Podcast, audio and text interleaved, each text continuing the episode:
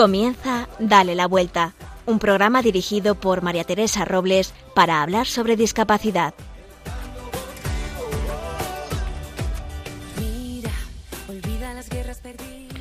¿Cuánto enriquece una conversación y una buena amiga? Ayer tuve una de esas conversaciones con mi querida Eva.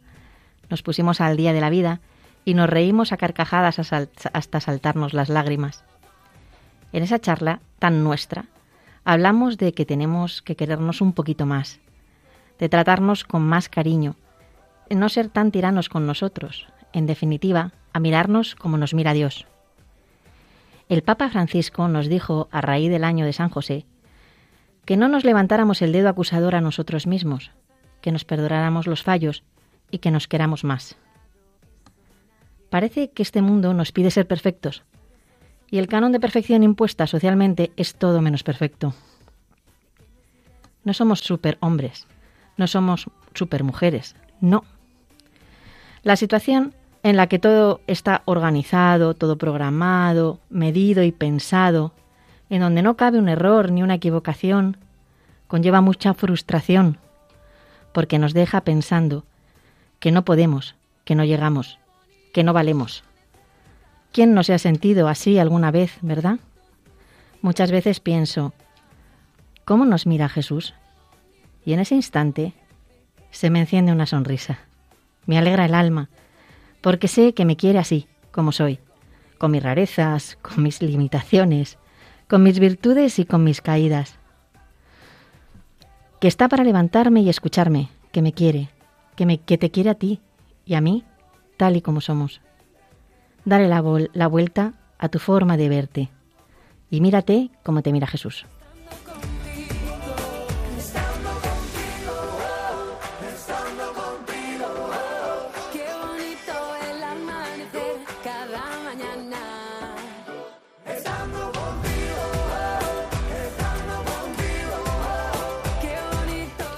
Este programa no sería posible sin los colaboradores. En producción, Marimar García. En la lupa, Irma Paez Camino, con la que hablaremos de catequesis y discapacidad intelectual. Virginia Morquecho y Carlos Barragán nos traerán las noticias más actuales. Nos pondremos en los zapatos de Miriam López de la Hoz, sobreviviente a un linfoma, que nos contará cómo está su vida actualmente. Y no faltarán las anécdotas y curiosidades en la sección de ¿Sabías qué? que nos traerá Raquel del Barrio. Y con ello doy paso a la lupa.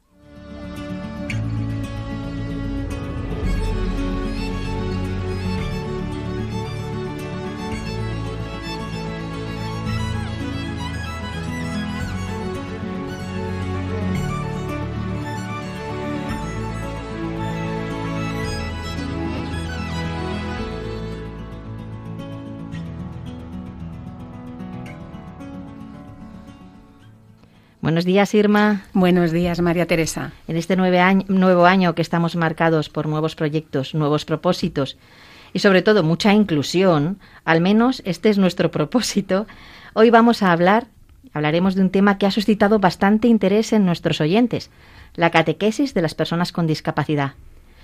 Este tema, este tema ha dejado muchas preguntas que intentaremos resolver ahora en la lupa. Pues sí, porque según las palabras del Papa Francisco, nadie puede negar los sacramentos a las personas con discapacidad.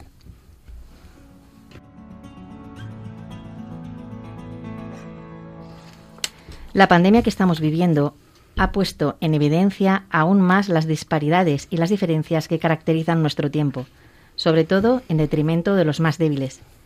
La inclusión debería ser la roca sobre la que las instituciones civiles construyan programas e iniciativas para que nadie quede excluido, especialmente quienes se encuentran en mayor dificultad.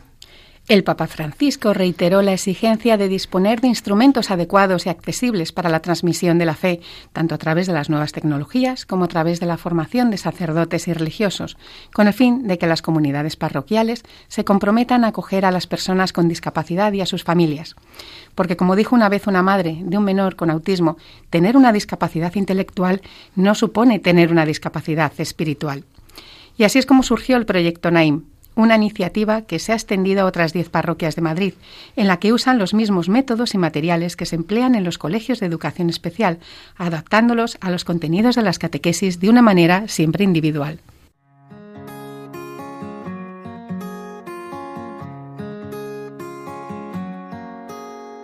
Siempre imaginé la felicidad ligada al poder y a la comodidad.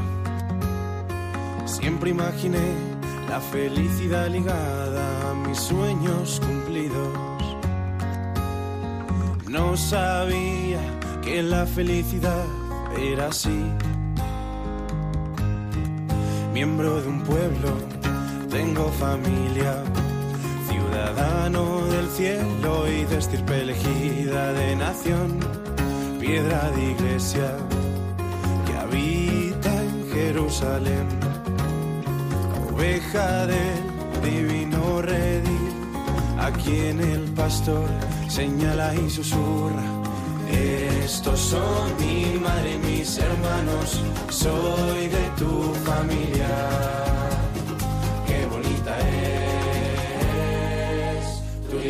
Siempre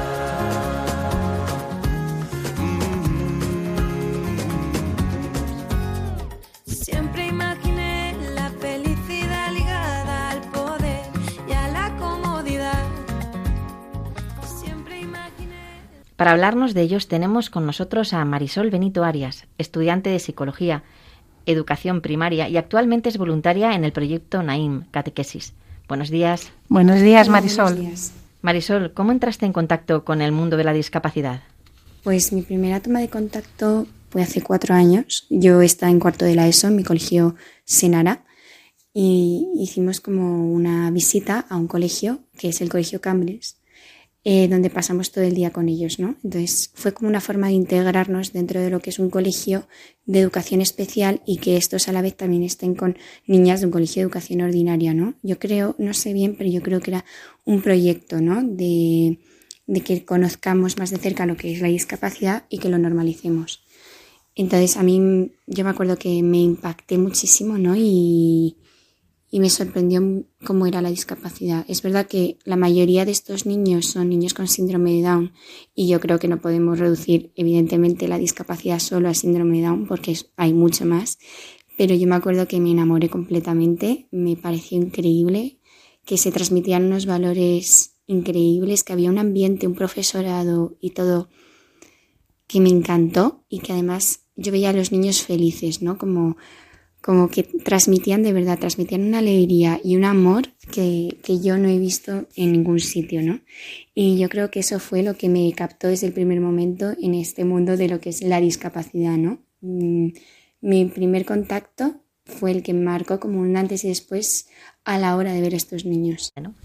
Marisol, ¿podrías contarnos a quién va dirigido el proyecto Naim? El proyecto NAIM son unas catequesis para niños con necesidades especiales, ya sea parálisis cerebral, autismo, síndrome de Down, retraso madurativo, eh, para todas las edades, ¿no? Y son unas catequesis orientadas a recibir los sacramentos, donde utilizamos unos materiales concretos y, de- específicos, eh, donde principalmente recurrimos a, a los pictogramas, ¿no? Para trabajar con los niños son unas catequesis eh, personalizadas e individuales, es decir, hay un catequista por niño, porque consideramos que para que estos niños se formen bien, eh, tiene que haber una atención completa por parte de los catequistas, ¿no?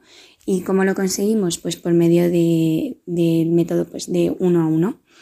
Y además son unas catequesis que están orientadas a acoger a las familias, ¿no? Entonces, a la vez que formamos a los niños, también hay catequesis para padres, con la finalidad de acoger, con la finalidad de formar, porque también los padres en estas catequesis tienen un papel fundamental, porque son al final los que traen a los niños, los que tienen que llevar esta formación en su casa, que ellos lo vean como algo cotidiano, ¿no?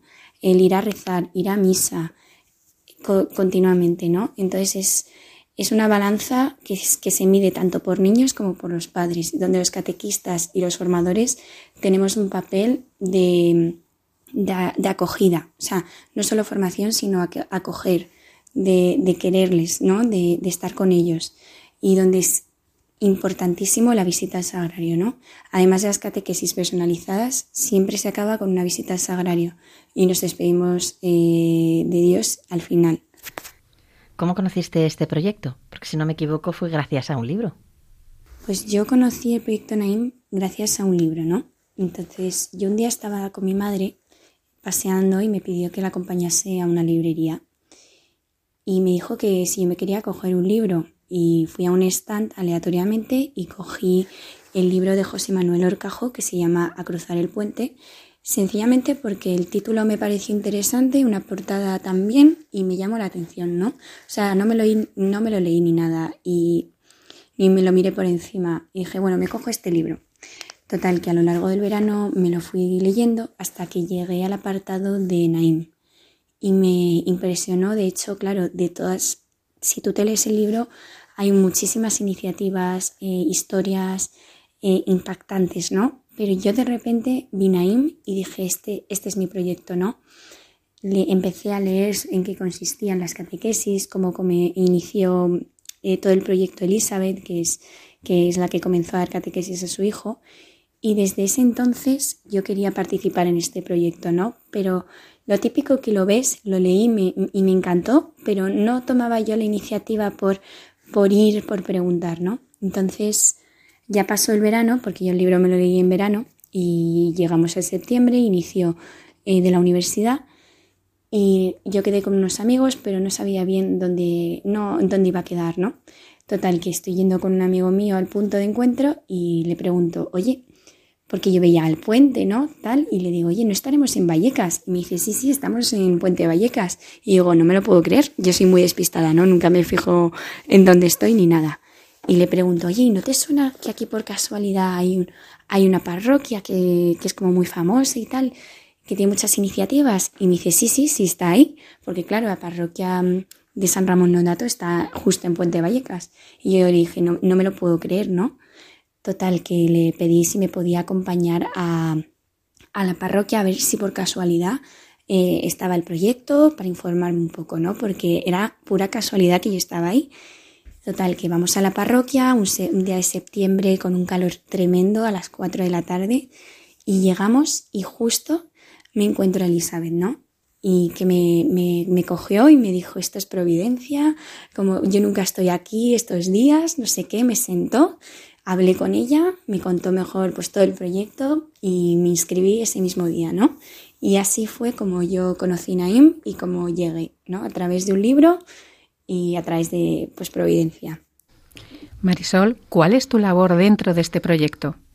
Yo en las catequesis intento ayudar a Elizabeth en todo lo que puedo y este año me he centrado más en, en, el apartado de voluntarios, que me centro pues en dar información, coordinar grupos, eh, hablar con, con, las personas que nos pueden ayudar con los materiales, llevar los materiales, eh, hablar con las nuevas voluntarias, eh, de, sobre todo de, todo de carácter informativo o de formar nuevos grupos de trabajo o hablar con las nuevas parroquias que estén interesadas en el proyecto y además de bueno, ayudar eh, en lo que Elizabeth me pida, también eh, soy catequista y doy catequesis en Santa Catalina y en San Ramón. Solo que en San Ramón este año ya no tanto, pero, pero en Santa Catalina sí por las mañanas, que al final es lo que más me puede gustar y de estas catequesis y lo que más me llena con diferencia.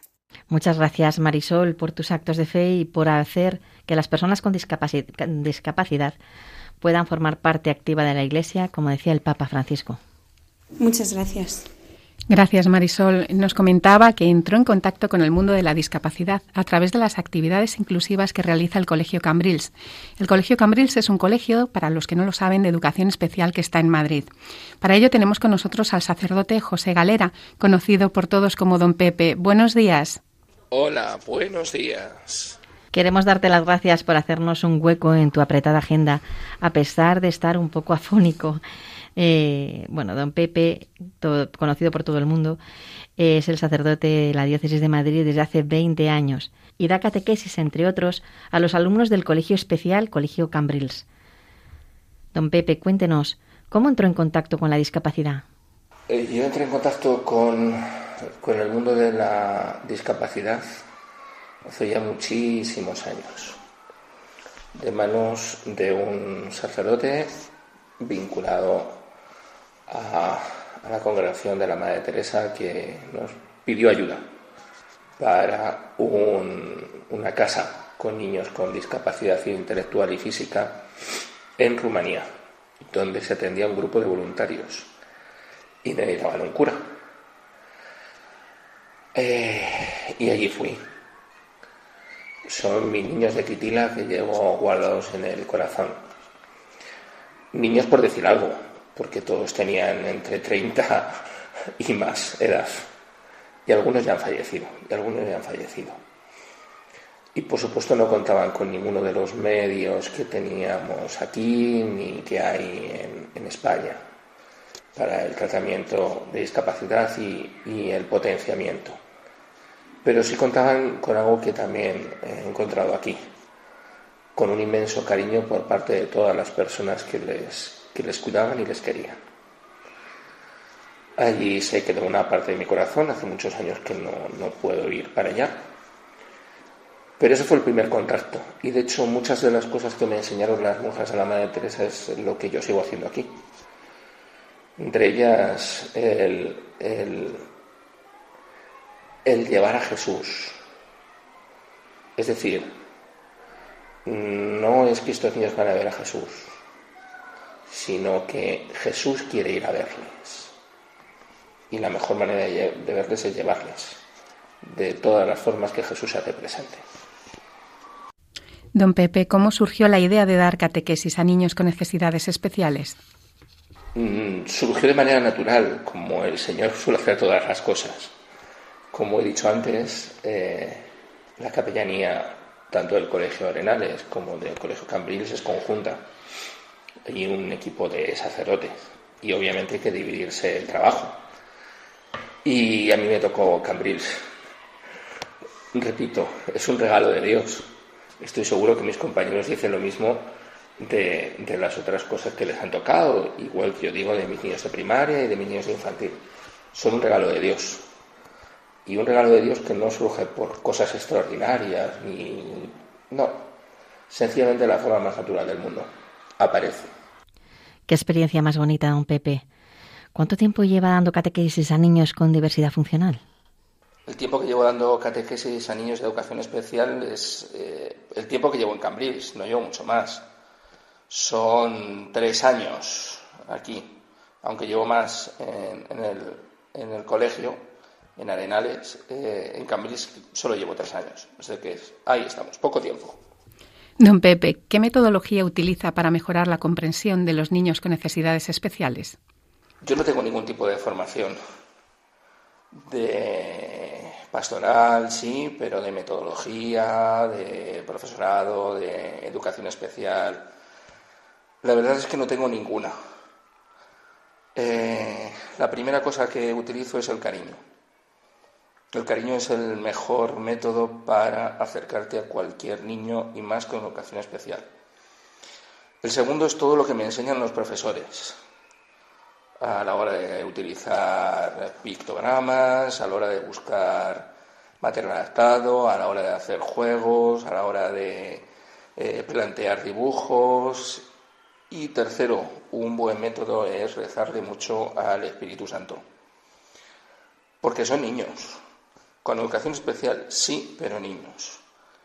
Los de Evo 8 son unos aborrecentes como el resto de adolescentes de su edad y condición. Eh, los de TVA son bastante eh, también, iba a emplear otra palabra. Y cuando se les cruza el cable, como se les cruza el cable a cualquier adolescente, pues se le ha cruzado. Y no tienes más que armarte de paciencia y seguir insistiendo. Por eso digo, yo no tengo ningún tipo de metodología, ojalá, de hecho, intento formarme, pero no la tengo. También hay muy poquito material de catequesis para estos niños y el poco que hay hay que saber aprovecharlo y mucho. Me parecen geniales las anécdotas. Me imagino que estará en contacto con niños y adolescentes y por su tiempo y experiencia sabrá muchas anécdotas más. ¿Podría contarnos alguna? Pues podía contar 80.000. Pero me quiero acordar de un chaval que por circunstancias ahora mismo no está en el colegio, pero que, que no estaba bautizado porque sus padres no creían que fuera necesario, pero tenía una gran sintonía de Dios. El año pasado fue su cumpleaños y mientras que estábamos eh, celebrando su cumpleaños en clase con sus compañeros, pues le sugerimos, oye, y omito el nombre obviamente, ¿por qué no vas a la capilla y le das gracias a Jesús? Se levantó, se fue solo a la capilla, estuvo rezando el tiempo que le pareció oportuno y volvió después de darle gracias a Jesús porque había cumplido un año más. Esa capacidad de, de percibir al Señor, de saber que Dios les quiere, que les quiere tal y como son, no de mejor o peor manera, que espera que saquen lo mejor de sí mismos. A lo mejor les es muy difícil decir el Padre Nuestro, pues porque tienen no solamente problemas intelectuales, sino físicos. Pero lo que saben decir te lo dicen con todo el cariño del mundo. Luego, a lo mejor se les cruza el cable y son igual que el resto. Esa manera de acordarse de la Virgen o de enseñarte un crucifijo y decir, eh, soy amigo de Jesús. Pues esas, mogollón. Pero os repito, esa capacidad de, de descubrir a Dios, de verle y de sentirle. Para mí es la mejor anécdota y, y lo que yo le pido al Señor, que me dé a mí lo mismo. Muchas gracias por habernos atendido y esperemos que se recupere pronto esa voz. Don Pepe, gracias y que sepa que rezamos por su maravillosa labor para que dé fruto y se extienda. Muchísimas gracias y que el Señor nos bendiga a todos. Qué bien nos ha venido a hablar con Marisol Benito Arias y con el, pap y con el padre don José Galera, don Pepe, sacerdote de la parroquia de la Epifanía del Señor y que atiende el colegio Cambrils para hablar de la catequesis de las personas con discapacidad. Estamos viendo, Teresa, la falta de información y de material adaptado que hay en las catequesis para personas con necesidades especiales. Ojalá, pienso que este programa sirva para abrir nuevos horizontes y romper esas barreras que hay entre la realidad y el deseo y que podamos acercar la Iglesia a todas las personas tal y como desea el Papa Francisco.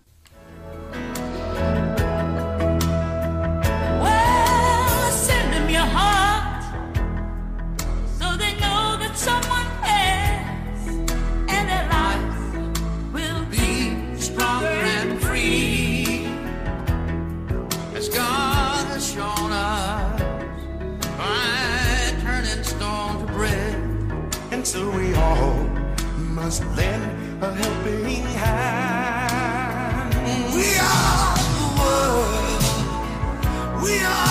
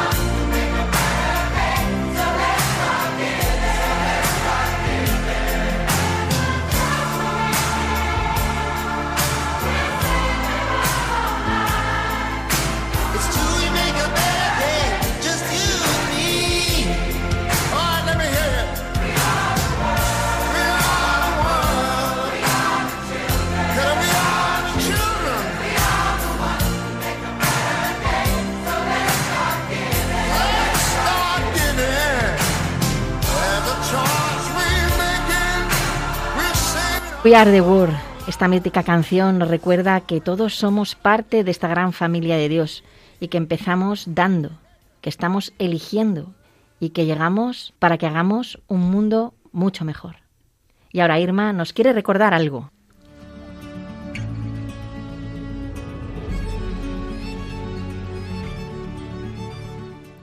Ya sabéis que si nos queréis hablar de vuestra fundación, asociación, trabajo o de vosotros mismos, siempre y cuando tengáis relación con el mundo de la discapacidad, este es vuestro espacio. Podéis escribirnos a dale la vuelta a arroba radiomaria.es o a nuestra cuenta de Instagram, arroba dale la vuelta radio. Estaremos encantados de escuchar todas vuestras propuestas porque ya sabéis que juntos sumamos.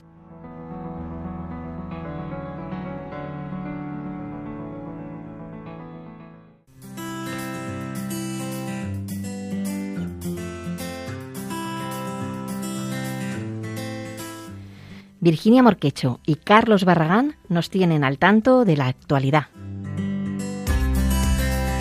Otro lunes más trataremos de contaros las noticias más destacadas y los eventos más interesantes relacionados con la discapacidad. Barcelona es la tercera ciudad más accesible de Europa según los galardones que otorga la Comisión Europea. Los premios Ciudad Accesible 2022 han elegido a Luxemburgo como la capital que más se preocupa de que los accesos, las informaciones, las instituciones y la vida en esa ciudad sean lo más accesibles posible. Según la página hosteltour.com, el jurado ha valorado que la ciudad europea consulta periódicamente a sus ciudadanos que tienen algún tipo de discapacidad para asegurarse de que las medidas tienen el efecto deseado. La marca de automóviles Hyundai ha creado un simulador de carreras que sirve como tratamiento para personas con daño cerebral adquirido. Según informa tododisca.com en su página web, esta terapia mejora las habilidades cognitivas de los pacientes, como la atención, la velocidad y la percepción. En esta prueba colabora el Hospital Madrileño Beata María Ana. Quizá no hayáis oído hablar de la miastenia, pero es una enfermedad rara que padecen cerca de 15.000 personas en España. Para dar a conocer esta enfermedad neuromuscular autoinmune a los niños, la asociación ha editado un videocuento que lleva por título Al cole con coco y pipa. La Junta de Andalucía ha reconocido el derecho a llevar perros de asistencia, también llamados perros guía, a personas con otras discapacidades, además de lo visual.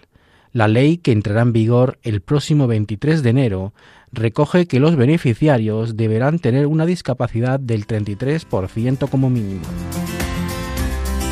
Y en el apartado de agenda quizá os interese saber que en el Museo de Cáceres se puede visitar la exposición inclusiva Hoy toca el Prado. Según recoge COPE en su edición digital, la muestra va dirigida especialmente a personas con discapacidad visual. La exposición cuenta con imágenes en relieve de algunas de las pinturas más representativas del Museo del Prado. Se podrá visitar hasta el 27 de febrero. Se ha abierto el plazo de inscripción para la segunda edición del curso superior sobre discapacidad y cooperación para el desarrollo. Es un curso gratuito que ofrece la Confederación Española de Personas con Discapacidad. La formación, de 80 horas, incluye contenidos como derechos humanos, desarrollo sostenible e infancia, entre otros.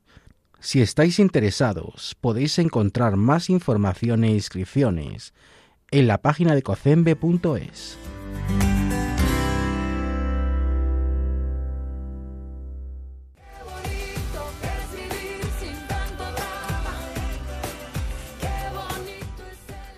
Para los que os habéis incorporado ahora, os recordamos que estamos escuchando el programa de Dale la Vuelta, un programa que trata sobre la discapacidad. Y ahora empieza la sección Ponte en mis zapatos.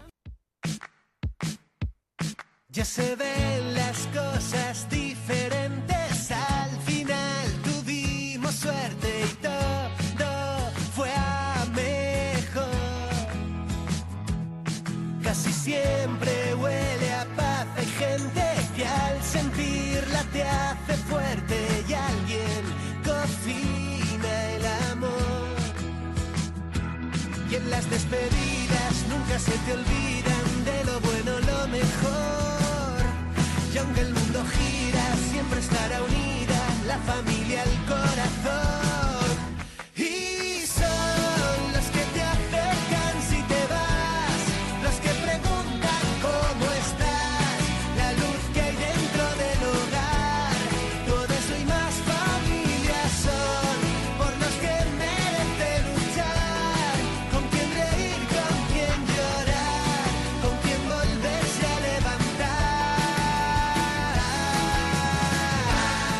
Y hoy tenemos la suerte de tener con nosotros a Miriam López de la Hoz, dentista, especialista, especializada en pacientes con discapacidad y niños de niños y adultos. Y ahora, por desgracia, no puede ejercer, pero ya nos lo contará. Bueno, mm, Miriam, ¿cómo estás? Lo primero de todo. Hola, buenos días. Pues nada, estoy bien. Aquí en esta compañía y en, y en este sitio estoy fenomenal. Muchísimas gracias por venir, muchísimas gracias por, por Gracias aceptar la invitación. Oye, Miriam, tienes una historia muy potente para contarnos.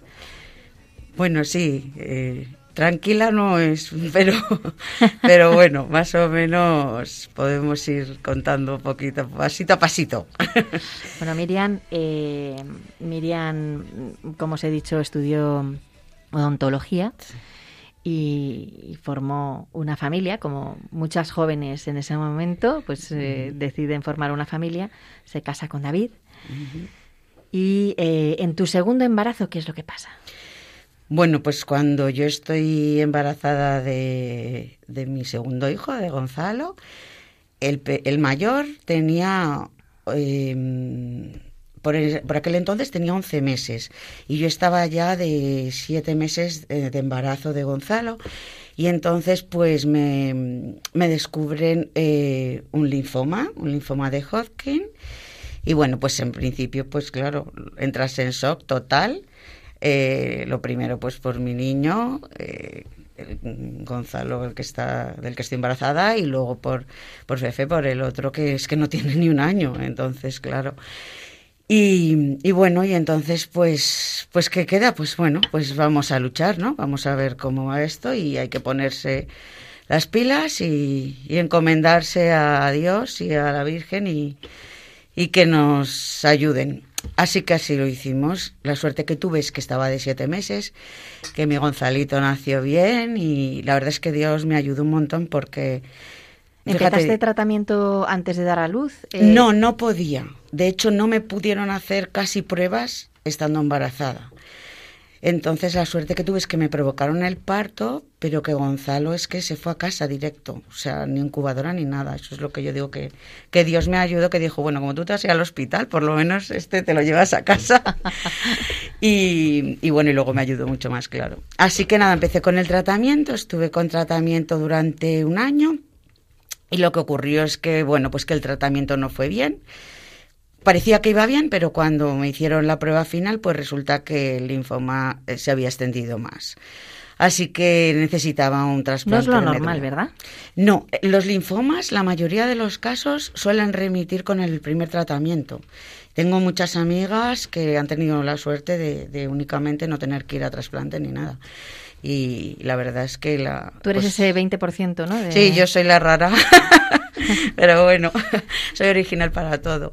Eso, más que rara, original. ¿no? Bueno, sí. Así que, que nada, entonces, bueno, tuve también la suerte de que mi médula no estaba afectada, con lo cual pude ser un autotrasplante. Y, y me dieron una quimioterapia más agresiva, una segunda línea, y después me hicieron el autotrasplante. Claro, todo esto lo cuentas así rápido, pero todo esto lleva pues mucho tiempo de dos bebés en casa, uno recién nacido y otro de un año. Y bueno, y como dice la canción, pues gracias que tengo mucha familia y que somos una piña. Entonces, pues allí se hacían cuadrantes, ¿no? El que estaba con los niños, el que estaba conmigo, en fin, eh, nos cuidaban a todos a la vez. Y luego con el trasplante, pues estuve durante 27 días de aislamiento en el hospital, sin ver a los niños ni nada, veía, veía por, por el ordenador al mayor. Maravilla de las técnicas. Sí, sí, ya, ya había algo. El pequeño era muy pequeño el mamá, el peque- el perdón, el mayor me veía ahí en la pantalla y me decía, mamá, eres cayú. claro, estaba sin pelo. Claro, y bueno, pues la suerte también que eran muy pequeños y no lo sufrieron tanto. Si es verdad, pues que el, el estar mucho tiempo su padre y yo en el hospital, eso pues a los pobres, pero pero tenían pues eso, estaban mis padres, mis hermanos, mi suegra, eh, mi prima, mm, bueno, pues ahí estaban todos. Este, este tiempo, ¿cuánto tiempo fue para empezar en total? Pues en total fueron como dos años o dos años y algo. Mucho tiempo, ¿eh? Sí, mucho tiempo. Este tiempo de, de sufrimiento, porque es un tiempo de dolor en el que, bueno, pues el que además tienes altibajos, Mm. es una como una montaña rusa, ¿no? De, momentos buenos, de momentos de noticias malas, es. de, de- de que sientan muy mal a veces las quimioterapias, eh, etcétera. Eh, ¿Qué te ayudaba a seguir adelante? Pues la verdad es que, eh, a ver, en ese momento te ayuda el quiero vivir. O sea, de hecho, otra de mis canciones era Quiero vivir, porque es que necesitas levantarte cada día y seguir luchando, como yo decía, pues ir a la quimioterapia era como otra vez no, y mi hermana me apoyaba y me decía, venga, Miri, si esto es oro líquido, piensa que es oro líquido y que es para... mm, que- pero claro, te sienta... Es que el que algo que te está curando te siente tan mal y te encuentres, de repente vayas encontrándote bien y, salgas de allí encontrándote fatal, pues para tu cabeza y tu cuerpo es un poco raro, ¿no? Pero bueno, yo pues rezaba mucho, es verdad que mi familia, pues todos eh, pedíamos a Dios y a, la Virgen, a todos nos han ayudado mucho, yo creo. Y, entre eso y que te da una esperanza de que venga, va a salir bien, aunque la primera vez no lo haya hecho, venga, otra vez va a salir bien, viendo a mis hijos tan pequeños, bueno, aunque fueran mayores, pero que, es verdad que, ves como que te necesitan mucho. Eh, mis padres, mis hermanos, mi marido, mi familia, o sea, para mí era mi familia, el tirar para adelante y, y el vivir, el tantas cosas que me faltaban por hacer. Entonces tú piensas muchas cosas en tu vida, tienes muchos planes y de repente un día sales a trabajar y no vuelves a casa. La vida se te paraliza. Y en esos dos años te da mucho tiempo a pensar. Quizá en dos días o tres no, pero en dos años te da mucho tiempo, sobre todo tienes mucho tiempo en la cama, en el sofá. en- Y entonces piensas todo lo que tú has planificado, ¿no? Con tus hijos, con tu marido, con tu familia, con tus amigos. Y es verdad que en algún momento duro piensas que no, o sea, que no lo vas a Que no que no, que no, que esto no, o sea, cuando te dan una mala noticia, como por ejemplo, pues la quimioterapia ha ido mal y, y estás eh, peor que antes, sí que se te pasa por la cabeza y lloras y piensas, Y en esos momentos, en esos momentos de, pues, de dolor, además de hundimiento, porque eso es inevitable. O sea, Sí, el dolor es como una losa que te ponen y, y no te deja casi ni, ni pensar ni respirar, ¿no? ¿Cómo, cómo sales de esa situación eh, para volver a tener fuerzas otra vez? Porque hay que tener fuerzas para seguir sa- saliendo. Que dicen que siempre, además, que es muy importante, ¿no? Para, para una enfermedad salir adelante, en la, disposici- la disposición que tenga el enfermo. ¿no? ¿Cómo haces para Sí. recuperar esas fuerzas? Eso lo dicen y es verdad, pero yo, a ver, empatizo mucho con la gente porque es verdad que, hombre, que tú intentas ser positivo y pensar, pero yo entiendo a la gente que también, pues a veces está en modo no puedo más, porque es normal, ¿no? Entonces, bueno, hay que estar un poco en sus zapatos, como bien decís vosotras, y entender que a veces no se puede más. Y ahí, bueno, pues que apoyar y ayudar, que es lo que me ocurrió a mí. Pues a mí, eh, bueno, yo cuando pensaba sinceramente que me iba a morir, pues me encomendaba a Dios y decía, bueno, pues yo me voy a ir con Dios, yo no voy a sufrir, yo voy a... Pero por favor, mis hijos, por favor, mi familia, o sea, era lo que pedía en ese momento. Y bueno, lloraba amargamente, claro. Y luego es verdad que mi familia era la que tiraba de mí. Venga, mire un poquito más, venga tal, venga. Y así vas poquito a poco. Oye, Miriam, pero um, esto que claramente te debió marcar, eh, ¿no? Porque esto marca Sí, la vida, es un antes y un después. total.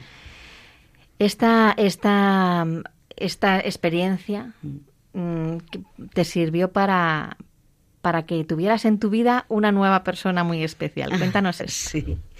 Bueno, pues es verdad que, que, lo que digo, que tienes, que piensas todo lo que te queda por hacer y todo lo que has planeado en tu vida, todo lo que has pensado. Y de repente, pues cuando ya sales de la enfermedad y te dicen, bueno, ahora despacito, todo despacito, pero, pero estás limpio, ¿no? Es como esa frase, es como el momento mm, de tu vida que, bueno, no sé, es que no, no sabría ni explicarlo. Pero bueno, ese momento es en el que tú empiezas a quererte comer la vida de tal forma que es que, eh, o sea, te da igual, vas por la calle, ves un árbol, ves una planta, ves un coche, ves una persona, todo es como maravilloso y me quiero comer la vida. Y de repente también, pues claro, tu familia te dice, bueno, tranquila, tranquila. Pero es que es como, quiero hacer todo ahora, ya, ahora mismo. Bueno, entonces pues nos pusimos manos a la obra en un, en un proyecto que teníamos, la verdad, en, pues en la familia y era pues en la adopción de un niño con discapacidad con síndrome de Down. Entonces, pues comenzamos, comenzamos el proyecto, comenzamos todo lo que es pues el tema de papeleos, el, los cursos que hay que hacer. Tu marido también estaba de acuerdo con esto, o sea, estáis los, los dos en, la misma, en el mismo proyecto, ¿no? Sí, mi marido lo que pasa es que cuando yo llegué eh, directamente, pues eso, cuando empecé a correrme comer el mundo y dije, ya, ya, ya, ya, mi marido me dijo, Miriam, frena, frena un poco, espérate un poquito, que los niños son muy pequeños, que acabas de salir unos meses, un año, y estuvimos ahí, bueno, esperando un poquito y ya, ya nos lanzamos. Hay que entenderlo, él había sufrido mucho claro, su lado. Claro, y yo iba, vamos, como una loca, iba a todo, a todo lo que se me pusiera por delante. Y entonces, pues nada, tuvimos eh, ese, empezamos ese proyecto y, y tuvimos también mucha suerte porque, bueno, pues porque la verdad que mm, hicimos todo, incluso las, eh, lo que son los cursos y demás, para tener el certificado de idoneidad, pues debimos tardar, yo no sé si llego a un año, es que ya las fechas me bailan un poco, pero luego que normalmente te dicen, bueno, ahora hay que esperar, igual llega, igual no llega, no sabemos cuándo, bueno, tú estás ahí tranquilamente y de repente un día te llaman y, oye, que ya, uy. Qué emoción. Sí, sí, también ese momento. Bueno, ¿cómo se llama nuestra criatura? Pues se llama Nuria. Nuria. Nuria nos yo la, conozco y os puedo decir que es la más bonita del mundo. Bueno, ¿yo qué te voy a decir? nos dieron a Nuria con un mes de vida. ¿Cuántos años tiene ahora Nuria? Siete. Ha hecho siete. Madre mía, qué mayor. Sí, pasa el tiempo que vuela y bueno, pues la felicidad. Si ya éramos felices, pues más felicidad. ¿Qué ha supuesto la llegada de Nuria en tu familia?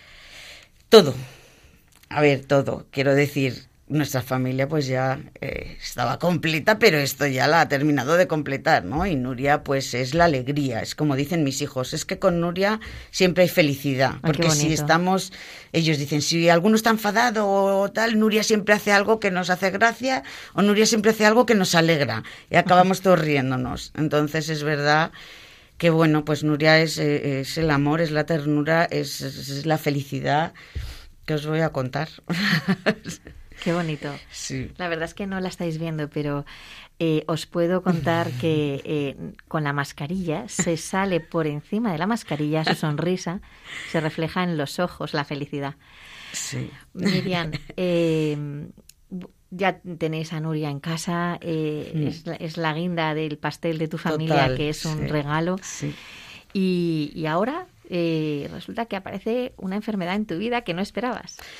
Bueno, sí, el, el problema, entre comillas, aunque claro, es dar gracias a Dios, obviamente, por estar aquí y me da igual lo que me caiga encima, pero estoy aquí y estoy disfrutando con mis hijos, mi familia, mis amigos.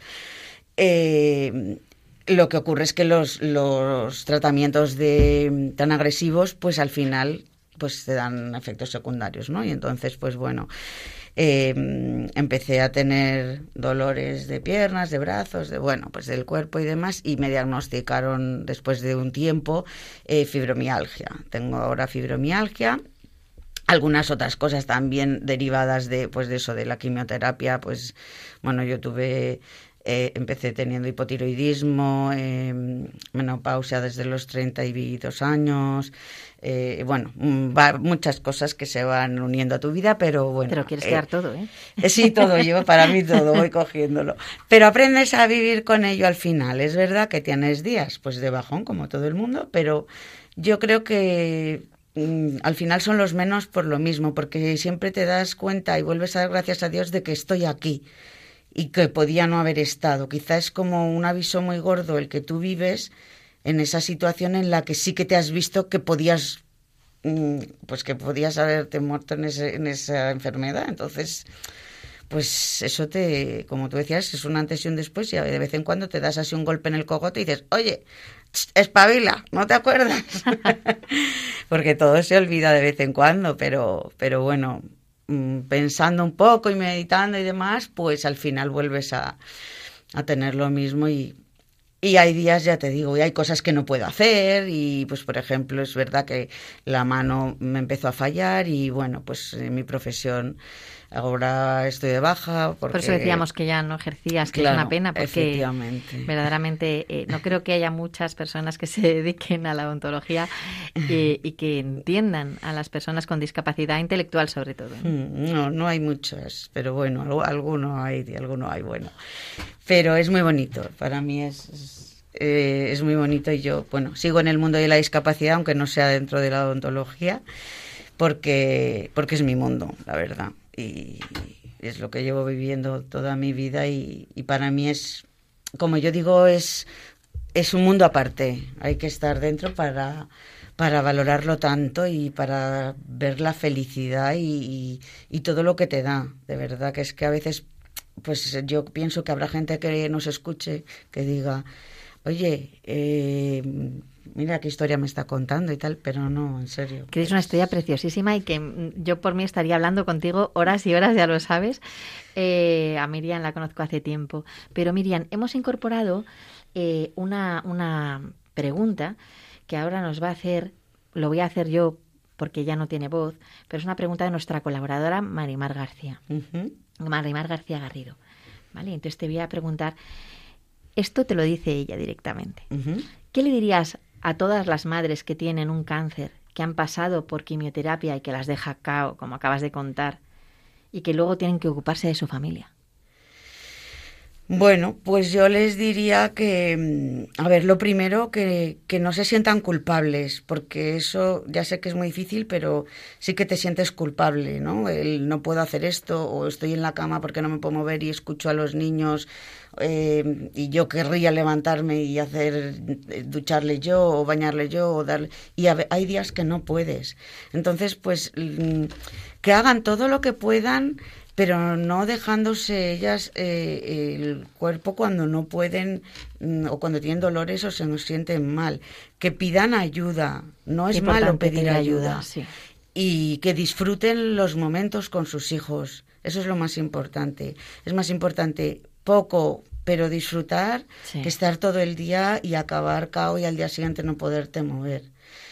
Que mucha fuerza y mucho ánimo, que estamos aquí es lo más importante. Qué bonito. Gracias.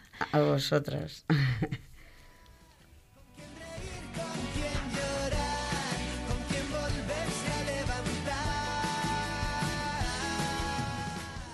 Miriam López de la Hoz, gracias por tu impactante testimonio, por tu ejemplo de vida y por esa eterna sonrisa. Me quedo con una de- idea de- que has dicho y la hago mía. La suerte de estar aquí, eh, que tu vida ha cambiado a raíz de esto y que das gracias por la vida y por todo lo que te ha pasado. Gracias de corazón. Sí, gracias a vosotras, lo primero, por darme voz y gracias efectivamente a la vida y gracias a lo que me ha pasado. Yo, perdón, si puedo un segundo la Claro última. que sí. Muchas veces digo que doy gracias a Dios por haber pasado lo que he pasado. La gente me mira pensando que estoy loca. Pero no, todo pasa por algo y a mí esto me ha hecho mucho más feliz. Muchas gracias, Gracias Miriam. a vosotros.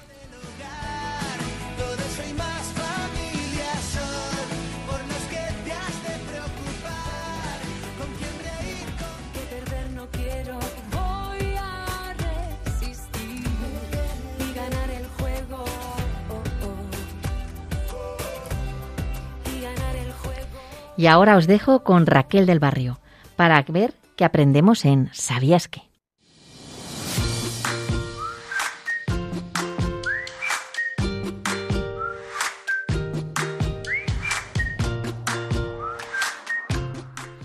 Buenos días, María Teresa. Buenos días, queridos y queridas oyentes. Hoy vamos a hablar de la ceguera. ¿Sabías que el braille, sistema de comunicación de personas invidentes, debe su nombre a Luis Braille, que perdió la vista cuando apenas tenía 5 años de edad? Luis Braille fue el inventor del sistema de lectura para personas con ceguera que lleva su nombre. Nació en Francia en 1809 y murió en 1852 a la edad de 43 años. Braille tuvo un accidente en un ojo cuando jugaba en el taller de su padre a la edad de tres años. La herida se le infectó y perdió la visión del ojo. La infección afectó también al ojo sano, de modo que en poco tiempo el niño quedó completamente ciego. A los 10 años, Braille ingresó en la Real Institución de Jóvenes Ciegos de París. Allí los jóvenes aprendían a tocar instrumentos musicales y oficios que requerían habilidades manuales. También se les enseñaba a leer mediante un trabajoso procedimiento, que consistía en hacer palpar a los alumnos las letras ordinarias impresas en alto relieve. Desde su ingreso, Braille demostró su capacidad para desarrollarse en distintas áreas como gramática, retórica, histórica, historia, geometría, álgebra y sobre todo música, tanto en teoría como en la práctica. Aprendió a tocar el órgano, el violonchelo y el piano.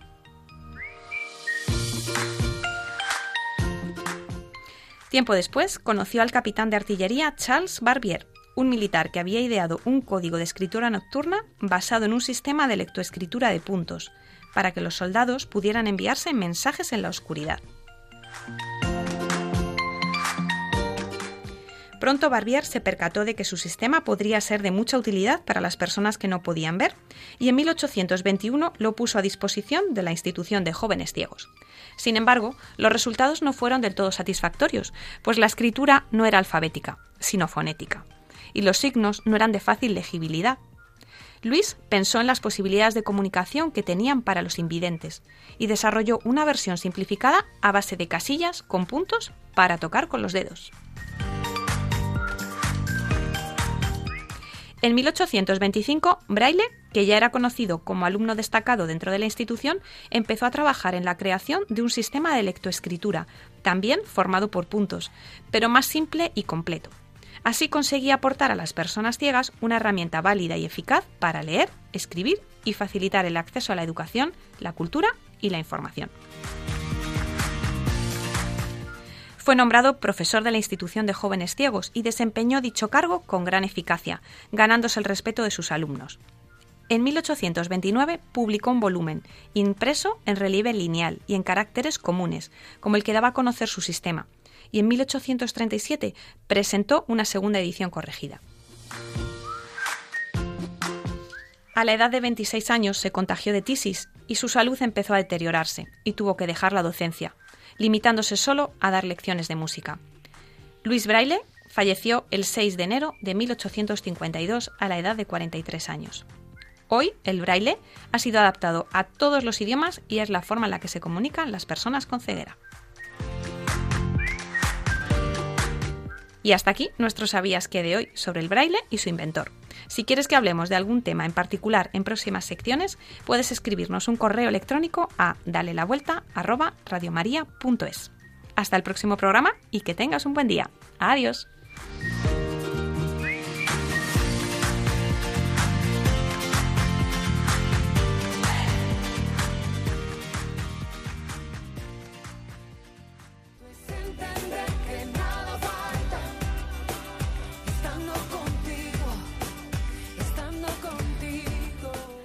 Con esta sección llegamos al final del programa y todo el equipo de Dale la Vuelta, Marimar García Garrido, Irma Páez Camino, Virginia Morquecho, Carlos Barragán, Raquel del Barrio y junto con quien nos habla María Teresa Robles, os deseamos que paséis una magnífica semana.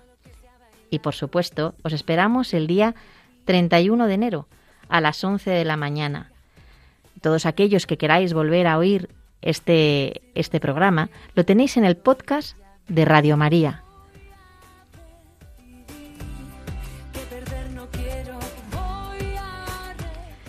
Y también sabéis que podéis escribirnos al correo electrónico de dale la vuelta radiomaria.es o en nuestra cuenta de Instagram, dale la vuelta radio.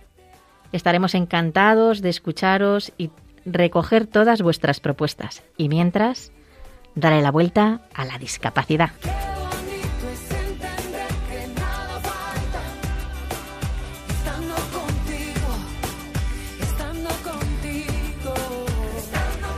Concluye así en Radio María, Dale la Vuelta, un programa dirigido por María Teresa Robles para hablar sobre discapacidad.